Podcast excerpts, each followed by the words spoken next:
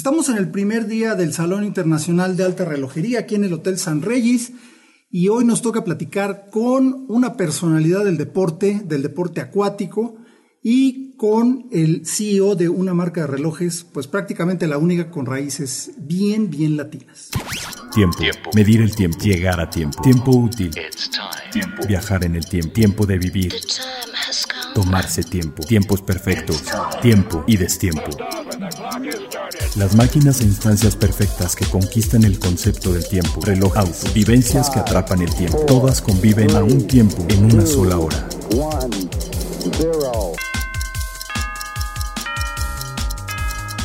Hora local. Hora local. Hora local. ¿Qué tal? ¿Cómo están? Soy Carlos Matamoros de Hora Local, el podcast de Tiempo de Relojes. Y pues estamos ya, como dije, en el primer día del Salón Internacional de la Relojería. Y hoy me acompañan Máximo Rossi, CEO de la firma Cuervo y Sobrinos, nacida en La Habana, que era una eh, pues nació como una joyería muy importante que fue creciendo, tenía grandes clientes como el mismo Ernest Hemingway y pues todo, todo el desfile de celebridades que pasaban por La Habana en aquel entonces. Y nos acompaña Pipín Ferreras, campeón mundial de apnea, múltiple campeón mundial de apnea, básicamente eh, alguien supera el récord y Pipín baja otro poquito y supera el récord y así es esto. Entonces, eh, pues nos están, nos van a platicar de, muchas cosas, pero principalmente vamos a ver qué es Cuervo y Sobrinos para empezar. Cuéntanos tú, Máximo. Hola, buenos días a todos. Antes eh, de... Buenos días, tardes, noches, aquí lo escuchan cuando quieran. Bueno, Cuervo y Sobrinos, como, como tú lo has explicado, ha, nacido en La Habana en el 1882. Eh, la, historia empezó con un, un asturiano. Uh, que se trasladó uh, de, a España, a Habana, en 1862 y que uh, don Ramón, don Ramón Cuervo, que montó un, una empresa de joyería mayorista principalmente y después de, de 20 años creó una, una boutique, una, una, tienda de relojería y joyería en la calle uh, San Rafael en Cuba. Y aquel momento preguntó a su familia, a eh, sobrinos, a sus seis sobrinos, de ir a Cuba para ayudarlo en esta empresa. Cuervo Sobrinos ha crecido mucho porque La Habana, aquella época, era una ciudad muy importante y Sí, un destino para todo el jet set, como se dice, ¿no? Antes de que hubiera jet set, de, todo, el mundo, de todo el mundo, de, por supuesto de Estados Unidos, pero también de Europa. ¿sabes? Entre las dos guerras mundiales ah, había europeos que ya no sabían bien lo que pasa con, con, con los alemanes y familias ricas se, se trasladaron a, Cuba. Sí, es que era un paraíso en ese entonces. Lo sigue siendo un paraíso, pero diferente. Sí, era un paraíso y pero era también un centro cultural, había, había cultura, había nivel, un nivel muy bueno y, y Cuervo y Sobrinos era la, la joyería principal. Para sostener, para, para ayudar el negocio, han empezado a importar relojes de Suiza y a producir o a hacer producir, producir relojes con su propia marca. Con su propia marca. Y desde ahí, desde ahí nació la, firma Cuervo y Sobrinos. Bueno, lo que pasó en Cuba lo sabemos ah, en los años 59, 60. Sí, lo que dicen por ahí, este, el periodo especial y lo que pasó después. Exacto. Y como tú has dicho, la marca se quedó casi dormida durante un 40 años hasta que al principio de los 2000 un emprendedor italiano recogió la marca y la relanzó a nivel eh, mundial uh, en, en, distintos países. Yo he trabajado en la empresa uh, muchos años y cuando él ya se quería retirar con dos socios lemos. Pero ¿qué es Cuervo y Sobrinos? Cuervo y Sobrinos es quizás la única marca que tiene un posicionamiento vintage, retromoderno dentro toda la colección. Hoy el vintage es sí, bastante sí, sí. de moda y cada marca. Pero además con mucha credibilidad, ¿no? Porque justo apela, precisamente por esos 40 años que no pasó nada con Cuervo y Sobrinos. Exacto, eso para nosotros es muy importante. La credibilidad viene del producto, en el sentido que, no sé, por ejemplo, el historiador ah, que ha sido... Historiador Asturias. exacto. Qué bonito está este que traes. ¿eh? Gracias. en el 1946 y nosotros, eh, historiadores plenos, prominentes, son diseños, sí, pero estos son diseños de aquella época, que hemos retomado. El buceador es nuevo, el buceador, como lo decía eh, antes, eh, era casi natural que vamos a crear una línea de buceo para una marca que nació eh, en el Caribe. Y, ¿Y, a quién llamarías para ser embajador de una marca caribeña? ¿Alguien que sea un experto buceador? Pues, no, está claro. Bueno, la, la, la idea fue inmediata de, de, hablar con, con Pipín para, para, este reloj. Que, que, nosotros no vemos Pipín como un embajador, es un, un, amigo. un amigo. de la marca. Pero además amigo tuyo, ¿no? Porque eso sí, tienen una historia. que Lo que pasa es que tuvimos una falla técnica hace un ratito, entonces se nos cortó la plática tan padre que ya traíamos, pero ya retomamos aquí. Y bueno, platícanos, Pipín Ferreras, ¿qué, ¿de qué se trata tu carrera? ¿De qué se trata el buceo de apnea? Bueno, el buceo en apnea es, es algo muy viejo. Empezó a principios del siglo pasado eh, con los pescadores de esponjas griegos que aprendieron a, sostener la respiración por largos periodos de tiempo para eh, recolectar esponjas y crustáceos. Después, eh, durante la Segunda Guerra Mundial, un señor ah, sueco, se llamaba Raimundo Buchen, hizo una, una, inmersión en apnea para poner una bomba en un, en un barco de guerra alemán. Y, tuvo que, y, tuvo, que nadar una distancia larguísima y un periodo de tiempo bastante largo todavía no se sabe exactamente cuánto tiempo fue. sí, o sea, no fue muy profundo, pero sí fue, muy horizontal. Sí, entonces ahí empezaron las críticas de la, competencia entre todos los marines. Eh, decían, no, porque nadó, duró cinco minutos, eso fueron siete, exageraban. Eh, y ahí nació la competencia entre los mismos marines. Okay. Eh, después la, la, historia fue creciendo. Raimundo hizo algunos récords ya oficiales con, con una escopeta de caza submarina, descendía sobre 40 metros, 45 metros. y entonces ahí nacieron dos personas, eh, dos, dos, campeones eh, a partir de Raimundo. Uno se llamaba eh, Jacques Mayor, un señor francés, y el otro se llamaba Enzo Mallorca. italiano era, ¿no? Sí, italiano, siciliano. Ellos dos hicieron, de ellos dos, de la historia de ellos dos, que duró 20 años la competencia entre ellos, hicieron una película muy famosa que se llamaba El Gran Azul, que, la, la, dirigió un gran amigo que se llama Luc Besson. Nada más. O sea, amigos tuyos, Luc Besson, Jacques Mayol y Enzo Mayor. Eh, y muchos más. En la historia de cine. Y muchos más. No, pero digo, o sea, estamos hablando de nivel, señores. Tenemos aquí un, múltiple campeón. Luego. Y entonces, bueno, eh, ellos empezaron a competir. Y, pero no eran muy amigos entre ellos, ¿no? Eran, no, no. Se, odiaban? Se odiaban a muerte. Ah, ok, ok. O sea, eras amigo independientemente de en la vida real no podían estar juntos. Eh, yo tuve la oportunidad de conocer a los dos, buceé mucho con ellos, aprendí mucho de ellos. Eh, y en, no recuerdo si fue en el año 89 eh, o 90, Enzo Mayo que iba a hacer su último intento de récord, ya tenía 57 años, y me invita a ir a Italia. Ya yo había hecho como cuatro récords en, en Cuba, récords mundiales en Cuba. Voy a Italia a ver este último intento de y él tiene un problema en el descenso. debía descender a 106 metros, un metro más de lo que había hecho Jack Mayor, que era 105. Durante el descenso tiene un problema de compensación y a 80 metros él eh, abandona y regresa a la superficie. Y bueno, me acuerdo que en aquellos momentos, desde que antes, él la tenía problemas ya antes de, descender. Sí, por eso iba a ser su último. sí, y ya yo recuerdo que, bueno, había acabado de llegar de Cuba, yo estaba eran uno más de los, habían cientos de personas para ver el intento. Me habían dado una camarita con un lente alto, un lente largo, para que yo tomara alguna foto. Alguien me la prestó.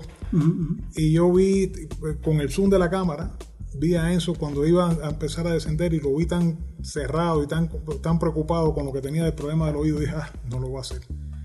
Y para, me recuerdo que fue una de las cosas más tristes que vi.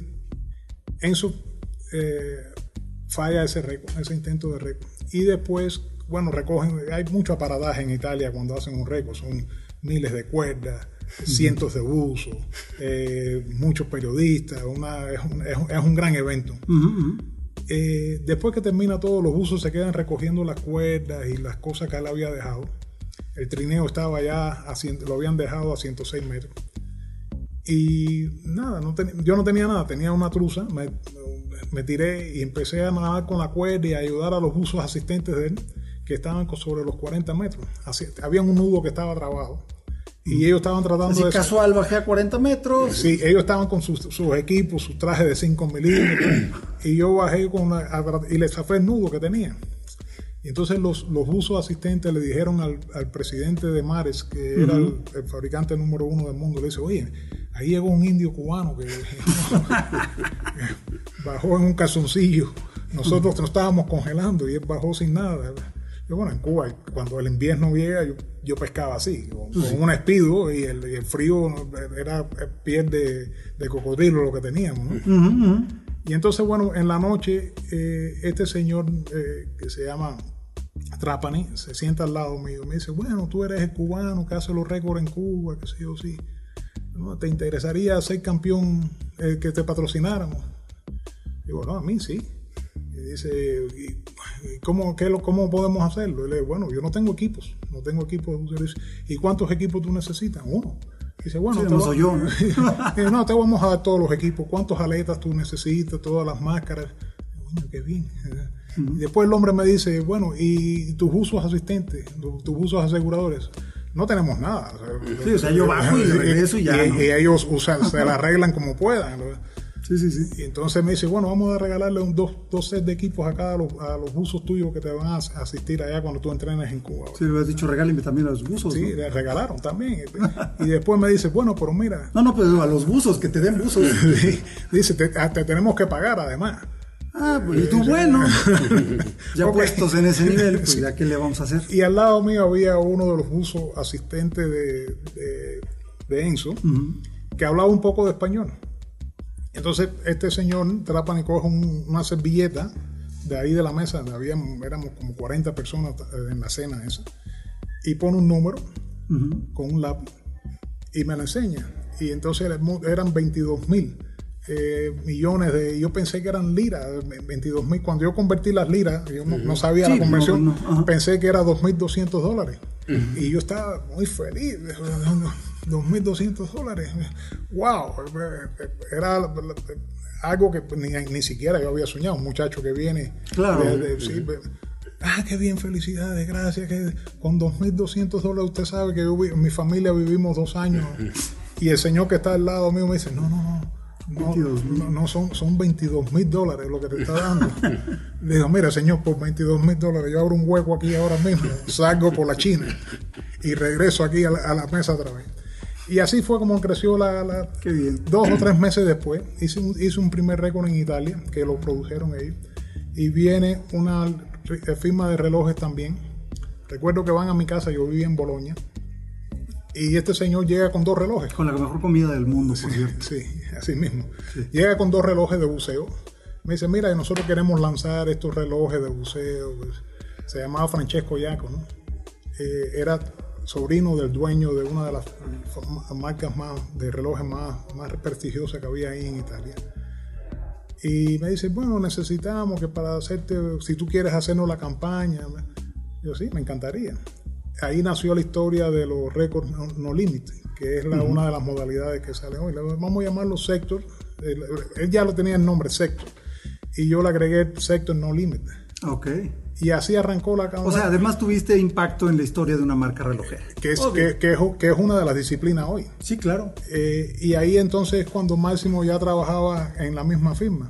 O sea que a partir de ese momento eh, eh, sector fue creciendo y creciendo y creciendo. Eh, recuerdo que tenían un, hacían, invertían muchísimo en, publicidad. Eh, recuerdo los cartelones por la calle, y, spots publicitarios y demás. Y, entonces empezaron a traer otros atletas, también de buceo y, de otros deportes extremos. Extremos, sí, sí. Y así nació la historia mía con los relojes. Cuando Máximo me llama y me dice, estoy haciendo un reloj cubano, eh, de buceo. Ya yo conocía el cuerpo y sobrino, porque mi abuelo me tenía un cuerpo y sobrino, mis tíos tienen cuerpo y sobrino. En la, Habana hay muchos cuerpos y sobrinos. por supuesto. Andan por la, andan por la calle. Eh, bueno, me encantaría. Ya había, ellos tenían otro, habían hecho otros relojes de, de buceo anteriormente.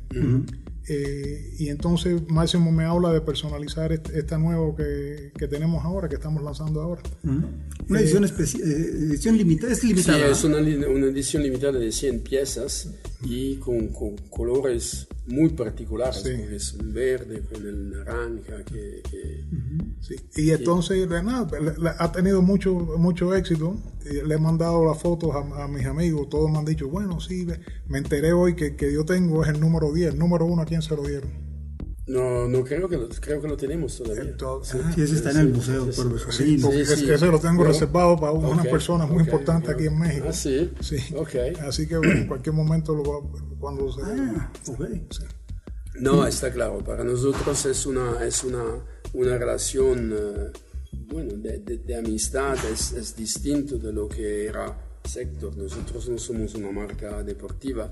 Para nosotros hay el hecho que Pipín es una personalidad latina. Claro. Para nosotros es muy, muy de importante. Cuba. ¿Qué de más? Cuba, de Cuba y, y, ¿Qué más? Y, y, por esto tiene un sentido con la, con la historia de la marca, porque nosotros lo que intentamos es posicionar la marca de manera auténtica. Para nosotros eso es muy importante. No crear historias para vender. Además tienes una gran historia, porque además... Sí, pero ¿Perdón? todo lo que tenemos... Claro. Hemingway, hemos lanzado un Ah, no, Hemingway bueno. que tiene una Ese está, relación ese con- está genial. El de, Exacto, el de con Hemingway está bien bonito. Churchill, tenemos un Churchill que, bueno, Churchill ha hecho la guerra contra los, eh, los ayudó a ganar la guerra. eh, y fumaba cu- cubanos, habanos, eh, Pipín, por supuesto, todo tiene que tener una relación con el pasado o con el presente, pero dentro de nuestro mundo. Yo Claro. creo que hoy en día es importante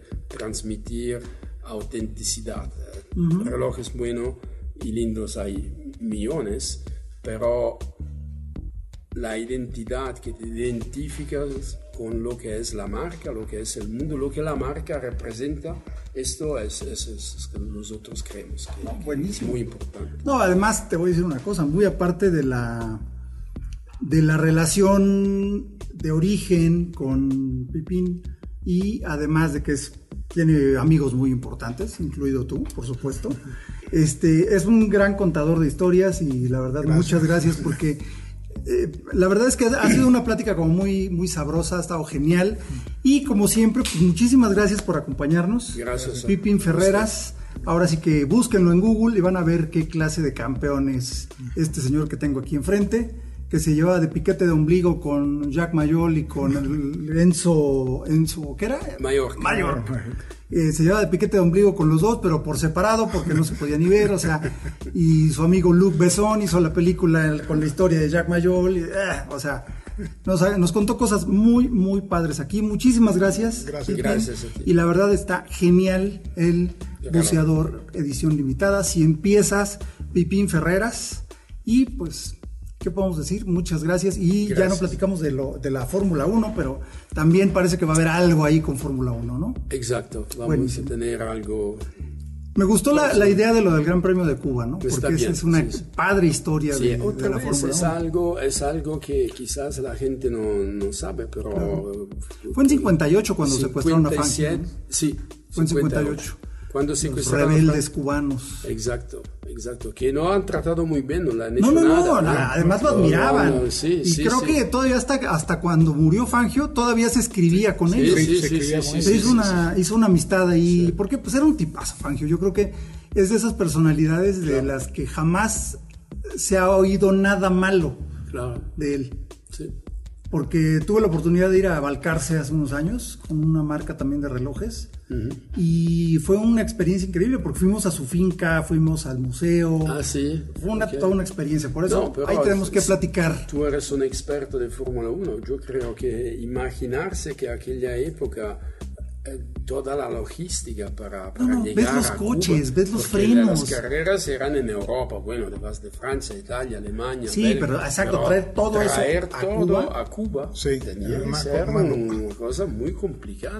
Bueno, y por eso hacían seis grandes premios al año, ¿no? Sí. Claro. Ahorita claro. andan, por- andan queriendo poner 25. Pero bueno, me despido pues con mucha, Gracias. muy agradecido porque la verdad ha sido una plática muy, muy sabrosa, muy este, refrescante como mojito.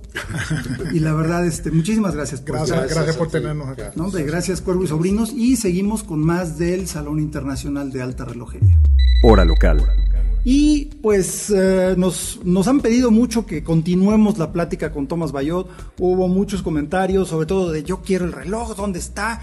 Y, ¿Será pues, verdad? Será verdad, claro, definitivamente. Y bueno, tenemos nuevamente de visita a Tomás Bayot y nos va a platicar acerca de este turbillón Chapter 4. 4.1 4.1. y su hermana llegó que es 4.2. Ah, Ok, ahorita nos platicas de eso. Tomás Bayot, muchas gracias por Gracias Carlos por nosotros. invitarme otra vez. Feliz un año después, casi día por día. estar Casi día por día, ¿verdad? Perfecto. Y bueno, ya estamos aquí un año después. ¿Quién diría que se fue tan rápido?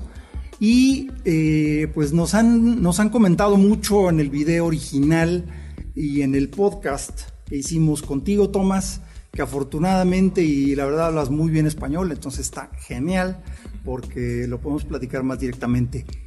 ¿Qué onda con Bayot o BA110D? O vea 11, eh, 111 OD. Sí, ah, 111. sí, 111. También esa No sé por qué. Bueno, nada más todas registro todas las versiones son juntas, de, de hecho.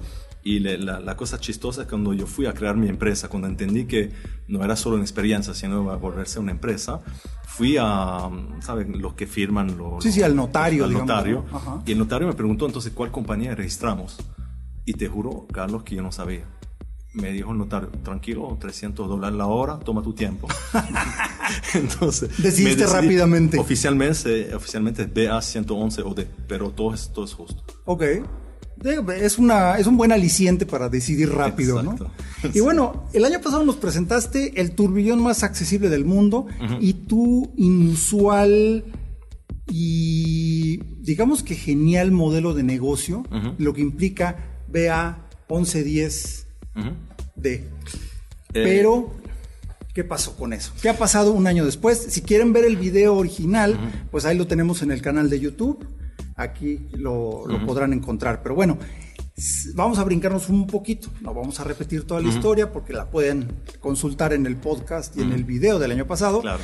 Pero, ¿qué ha pasado con, con tu marca? Con BA1110D o Bayot, es tu apellido. Vamos a decir Bayo, es más fácil. Vamos a ir Bayot, sí, porque es un poco complicado. Es como el artista conocido, antes conocido como Prince, que ahora se llama No como quiera que sea. Este, ¿qué onda? Ya tenemos la pieza final, que la traes en la muñeca y queremos verla. Bueno, yo creo que la primera buena noticia es que estoy de vuelta después de un año que estoy aquí. No, no, eso es Y- siempre una buena noticia. Además, que estás con nosotros en bueno, hora local. hay muchas marcas, sabe, que lanzan cosas, que pretenden poder hacer cosas. Un año después nos encontramos aquí en México con cien, cientos de clientes ya llevando a mi, a mi turbión en la muñeca. Más que felices, porque obviamente la mayor parte lo han comprado simplemente a base de una foto. y, y cuando lo recibieron, siempre el mensaje fue igual: increíble, más bello eh, en la muñeca que en foto. Y eso para mí es lo más importante. ¿Cuántos has vendido? Si se puede Eh, saber. Aproximadamente. Aproximadamente un poco más de 500 turbillones, lo cual hace en año 1 Bayo siendo la marca número uno de turbillones Swissmed en el mundo. Sin- pero sin duda, o sea, 500 turbillones en un año. Y en un año, y vamos por, me imagino, este año 800 mil turbillones. Wow. Es bastante. Son muchos turbillones. Muchos turbillones. Pero además, Pero eh, eh, igualmente mucha gente muy feliz de por fin poder tener en su colección, por Claro. mucha gente que aman de... Y eso de verdad, Carlos, es lo que a mí me motiva. Gente que me dicen, sabe, yo siempre soñé tener un turbión, vamos a, revelar, 100% Swiss Made en mi colección y era algo inalcanzable. Y hoy en día, si hay miles de gente o cientos Claro. de gente, Sí, porque realmente es un precio súper accesible para un turbillón, porque por ahí en alguno de los comentarios así, es que eso no es accesible, accesible sería este, no sé, 300 pesos, ¿no? Pero vaya, o sea, Ah, todos- eh, mucha- todos- en, las- en redes sociales la gente se enoja por Todo, muchas todo cosas. es relativo, obviamente. No, y- y Exactamente, mira, relativo a lo que significa yo- un turbillón. Yo entiendo y, y después hablaremos del capítulo 3.3. Sí, que está Porque muy no bueno. todo el mundo tiene 5 mil dólares para comprarse un reloj. Y entonces, Pero no que- hay un turbillón más accesible No, que eso. obviamente. Y por Obviamente. mucho. Y porque por- creo que el siguiente cuesta tres veces eso, ¿no? que, está sí, de más, de tres, más de tres veces. Más de tres veces. Eh, pero, ¿sabes? Se, se habla de asequible y es bueno, pero cuando se habla de, de eso se, se- se piensa primero en los precios. Sí. El precio es el resultado. O sea, hay mucha gente que apuntan simplemente al precio. El precio engaña porque cuando ves un precio asequible, la gente directamente van a pensar barato.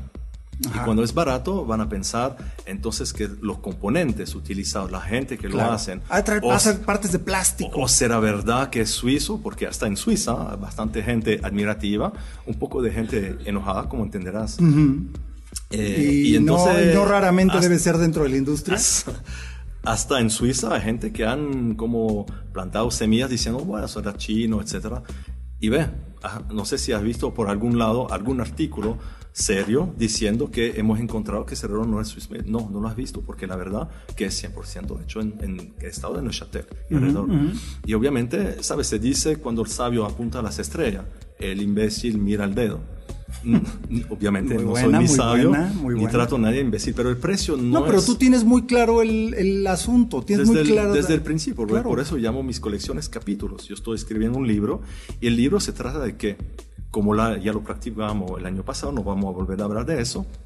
Yo me confronté, yo nací en un reloj en la Chaux-de-Fonds, me confronté a un sistema económico, a, un indis- a, a una industria que desconoce dos protagonistas.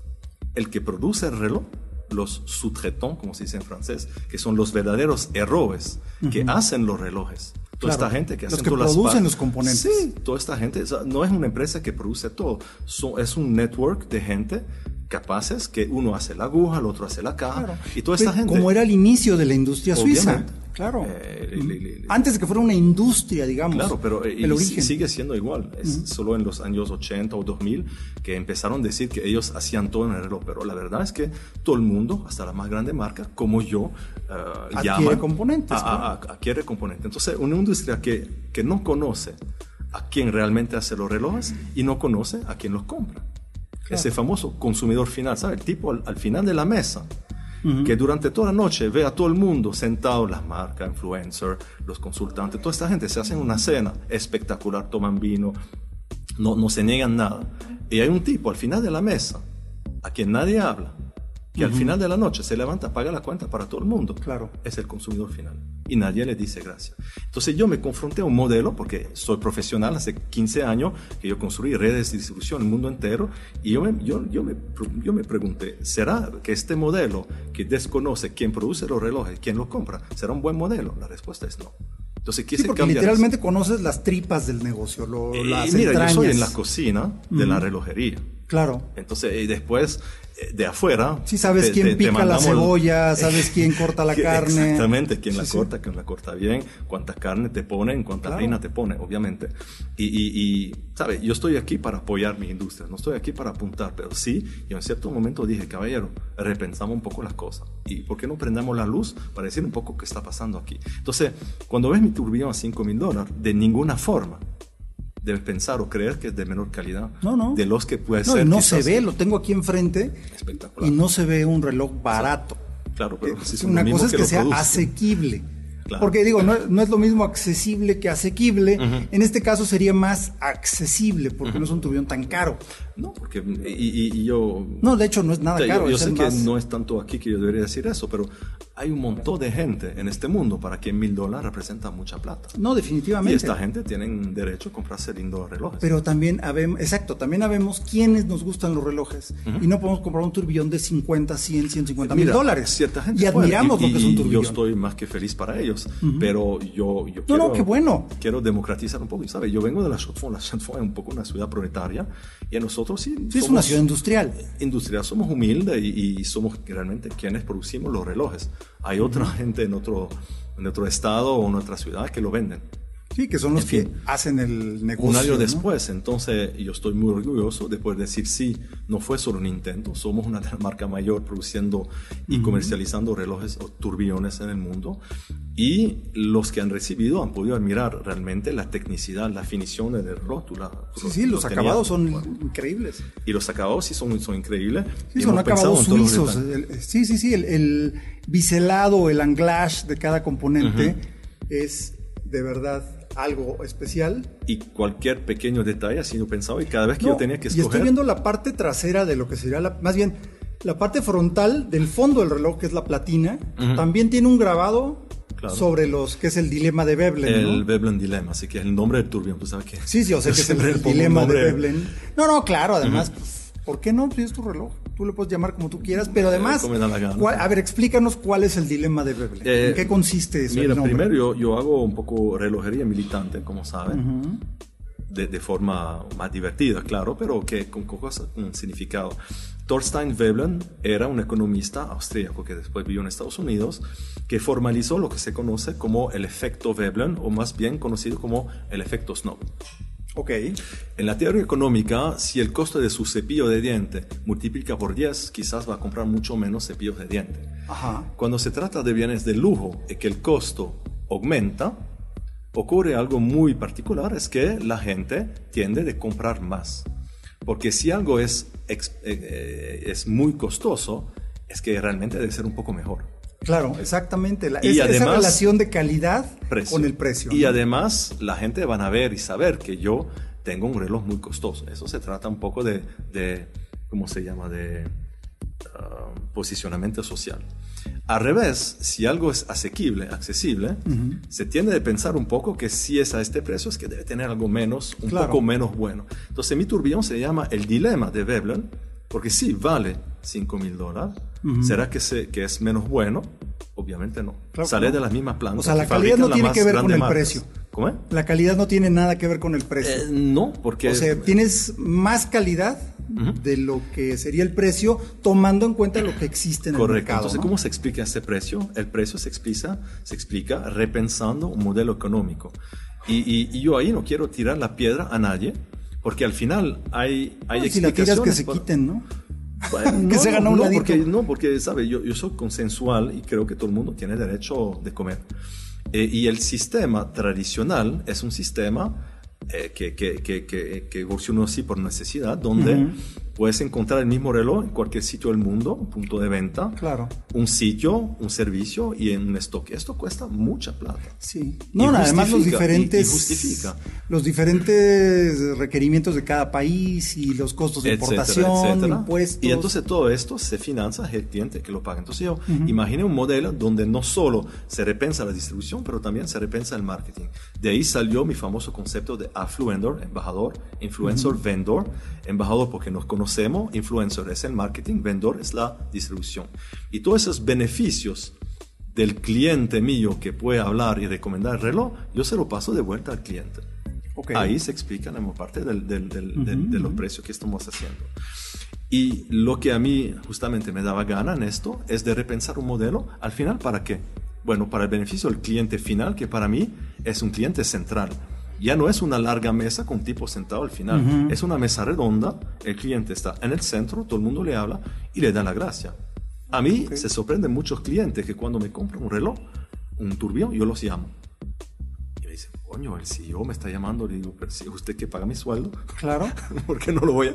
Usted eh, Eso es, yo, yo creo que es uno de los conceptos más alienígenas en, en la relojería como la conocemos, ¿no? a pensar o sea, segundos, es, es normal. No, debería ser normal pero, a mí me daba ojalá pena, se vuelva una, ojalá se vuelva una corriente. En, ¿eh? aquel tiempo, en, en, la feria de Basel, que los clientes llevando un reloj se ponía delante del stand, quería entrar decían, no, no puedes entrar. Pero, sí, no diremos marcas, pero sí.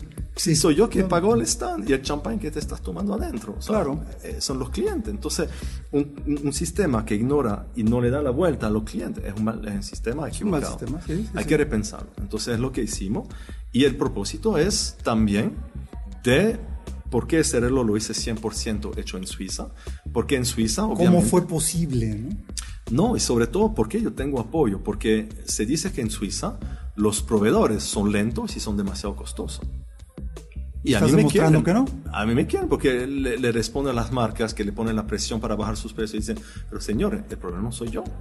Miraba yo, sacó un turbión cinco minutos. ¿Cuál es el problema? Ah. Revisa tú tus márgenes. Ahí está, ahí está, el- ahí está la, la- Ahí el está misterio del asunto, ¿no? Y también, ¿por qué yo hice esto? Porque estoy constatando cómo ocurrió ya en los años 80, tú seguro recuerdas, la decaída de los segmentos de entrada a mitad de precio. Sí, claro. Por eso, obviamente, yo apoyo siempre a la gente que no tiene miles de dólares para comprarse un reloj. Pero aún así aprecia la relojería, porque seamos honestos, ya nadie necesita un reloj. No, claro. Tienes tu teléfono celular, Sí. que es más preciso porque está Sí. conectado al internet, que está conectado al reloj atómico. Exacto. Entonces siempre es preciso. Lo más preciso está en tu teléfono y aún así disfrutamos traer un instrumento mecánico en la muñeca. en la joya. Porque es un gusto, es, Es es un gusto, disfrute. Y o- hasta hoy en día sigue siendo un misterio cómo se puede captar el tiempo en una caja y, y- es, una, formalizarlo. es una ilusión de que tenemos cierto Es control bello. sobre nuestro tiempo. Es bello. Porque ver- no lo tenemos, pero y es, ver cómo es- pasa. Sí, es, la ilusión. Y entonces- Ahora, antes, y- que, antes de otra cosa, Dime. ¿cómo le hace la gente para convertirse en Affluendor para adquirir un reloj de Mira, tu marca? ha- hay dos formas o más Porque esa es una de las preguntas que más nos han hecho. Claro, bueno, tenemos un sitio web y ahí, si quieres, puedes simplemente poner en el basket, no sé cómo se dice en la... Sí, en la canasta de compras y, o el carrito. y compr- y comprarlo. Y te llega el reloj, tienes tu reloj, estás feliz. Pero existe también, es exactamente el mismo precio, no ves ninguna diferencia, el modelo Affluendors, que es una comunidad, Ok. donde tenemos ya miles de clientes que quieren adquirir o compartir o repartir o, o dejar saber eh, del reloj nuestro, de la marca nuestra. Entonces, simplemente buscas un Affluendor que está ahí, hay miles de gente, lo contactas o apuntas a una publicación y dile compras. Y vas a comprar a través de alguien. Y al hacerlo, tú tienes exactamente el mismo precio, la persona que te recomendó va a tener beneficio, puntos, lo que llamamos tokens, y esos beneficios, sumándolos, puedes tener otro reloj gratis. O sea, ¿para qué yo voy a O pagar sea, a Brad? conviene convertirse en Affluendor también. Eh, sí, porque si te da la gana recomendarlo, y a veces, muchas veces, sin yo tú tener la gana, la gente te pregunta, ay, qué bonito tu reloj, Sí, ¿Cuál, es la. ¿cuál es la marca? Entonces ahí empieza, porque no saben cómo pronunciarlo, que lo- por eso lo hice a propósito. Y entonces tú vas a ir recomendando, la persona te compra a ti, o más bien compra a través de ti. Y Sí, ahí... sí, porque te compra a ti directo, pero a través de otra persona. ¿no? Exacto. O sea, Soy yo siempre vendo, pero intermediario, que antes era un punto de venta, o para- ahora para mí es un punto de Pero experiencia. no, exacto, pero ese intermediario no le está costando al cliente. No. Ese intermediario lo único que obtiene es un beneficio que tú le estás dando, Claro, pero, pero, pero, eh, pero ese sin beneficio- afectar al cliente es- directo. eh, ese dinero que yo invierto en darle de vuelta al cliente, no lo doy a Google, porque no hago publicidad, ni lo doy a Brad Pitt, porque no tengo embajadores. O sea, eh, mi, mi embajador es el cliente, entonces Claro. se le devuelvo lo que se le devuelve al cliente. O sea, no, no vas a encontrar un modelo más ah, transparente y respetuoso que el mío. Buenísimo. Y al final, el cliente después lo compra a mí directamente con la marca, sea, obviamente securizado. El intermediario de experiencia toma una recompensa, puntos, y si tú lo compras a través de alguien, entras también en la comunidad y lo puedes hacer tú a, a- al turno, a tu turno. Ok. Son puntos limitados. Tienes ciertos derechos de recomendar, o sea, no es un Tupperware, no sí, es, no, no, no, no es un eh, esquema piramidal, para es nada, nada de eso. que es ilegal, es share the passion, comparte la pasión. ¿Te sí, gusta el creas una reloj? comunidad finalmente. ¿no? Puedes, eh, puedes recomendarlo, hablas de eso, yo te algo de vuelta y todo el mundo está contento. Es realmente repartir, compartir pasiones. It's not a job, no es un trabajo, es hablar simplemente de algo que te gusta. Que además finalmente los eh, fanáticos de los relojes tendemos a ser medio evangelistas en el sentido de que platicas Bueno, con tus amigos, Carlos, tú te hablas- preguntan tú siempre algo. hablar de lo, de lo que te apasiona. Claro, no, y te preguntan de tu reloj, ah, pues este, mira, hace Exacto. esto, hace lo otro. Oye, está bonito, ya. Hay quien te dice, está bonito, ya. Hay otros que te dicen, a ver, ¿de dónde salió eso? ¿De Sí. qué se trata? ¿O qué historia hay detrás? No, No, y- y mira. Y digo, por eso estamos haciendo un Y yo, podcast. y yo confío en la gente porque al final las marcas siempre quisieron controlar dos cosas, el mensaje y el canal de venta.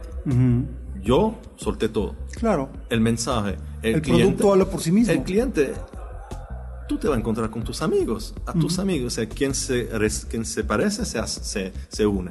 Entonces tus amigos son gente que comparte los mismos valores. Entonces lo que tú vas a hablar de mi reloj a tus amigos, le habla a tus amigos. Yo no tengo que estar controlando eso. Yo tengo que dar informaciones precisas sobre la maquinaria, el precio, cosas que no puedes inventar. Pero si a ti te da la gana hablar de la mecánica, hablas de la mecánica. Si a ti te da la gana de hablar de forma romántica del tiempo, hablas de esta forma. Yo no estoy controlando un mensaje. Y la venta la puedes hacer tú, pero la verdad que no estás vendiendo el reloj, No, no, estás no. compartiendo Estás- un derecho de compra. Exacto, estás El que vende compartiendo el yo. contacto, digamos. Exacto, pero eso hace toda la diferencia. Como yo te dije, a la base es una teoría económica Ok. que apliqué en mi propia marca porque las 25 que contacté para hacerlo me dijeron no entendemos nada, no interesa. Lo que es importante justamente es que ese mensaje y todo esto lo hace el cliente si le da la gana y si justamente quiere seguir empujando esta onda de que, que tiene Bayo. Ok. Pues ahí está. Si quieren hacerse de un Bayot, ahora nos falta hablar del último modelo, el más reciente Bueno, de la hay marca. más, hay más, pero Bueno, bueno, hablamos pero- rapidito. Hablamos Bueno, eso rapidito. lo pueden ver. El capítulo, por, por los que dicen que barato no puede ser 5 mil dólares. Ese es un open heart espe- espectacular. Swiss made, obviamente. Una Carátula esfumada. fumada, super luminova y, como siempre, nos gusta la transparencia, entonces se ve el movimiento.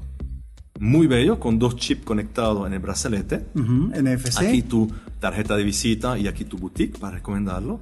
Y esto cuesta en franco suizo, que es casi equivalente al US dólar, 550. En serio. En serio. O sea, hay, hay Seiko de línea media que cuestan eso. Bueno, O más. puede ser más. O sea, puede ser más. ¿Y este se llama? Capítulo 3.3. iRise. iRise. Sí. Ok. Tiene obviamente dos significaciones que no te puedo dar. Sí, ay, si es mi marca me tengo que divertir, pero Sí, no, no, totalmente. Es que además eso es lo que pasa, porque Thomas se divierte con su marca y Bueno, tiene unos nombres buenísimos. El CTM me parece una maravilla. Ya este, no quisiera decirlo porque ¿Por qué no? luego se nos espantan en las redes, se nos Pero tiene algo muy mexicano. Pero tiene algo muy mexicano, una expresión genial que si quieren preguntar ahí en los comentarios, ahí les contesto y les digo qué significa CTM, pero eso se me hizo genial. Y bueno, el chapter 5. A ver, hablamos del 4.2, Ah, bueno, el porque- 4.2. porque sabes que es muy el bonito. turbillón para dama, el digamos. turbillón para dama, increíble. Tiene nueve diamantes. Tiene un brazalete de cerámica, uno de los más complejos del mercado. Totalmente, Espectacular. es- Y ahí estamos hablando de 5.300 dólares. O sea, 300 dólares más por un brazalete de cerámica Exacto, 300, complejísimo. 400. sí. Y el nombre es bello porque es Lily. Ok, Lily es el nombre de- del- de la designer que se llama Liliana. Ah, ok. Y como yo te dije, normalmente se esconden siempre los que hacen los relojes Y y, te ponen los- nombre. los yo le dije, mira, eres tú que lo has creado. Porque ese turbillón salió así. Cuando ella creó el, el 4.1, el, el turbillón, el primer turbillón, ella me dijo, ay, a mí me encanta el oro 4N, el oro dorado rosado.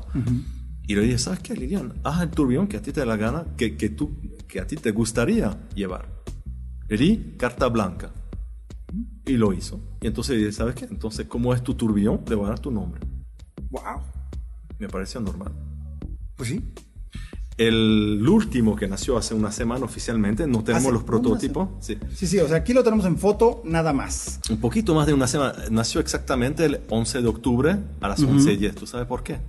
Mm, No, a ver. 11.10. Bueno, 11.10. 11 10 de octubre.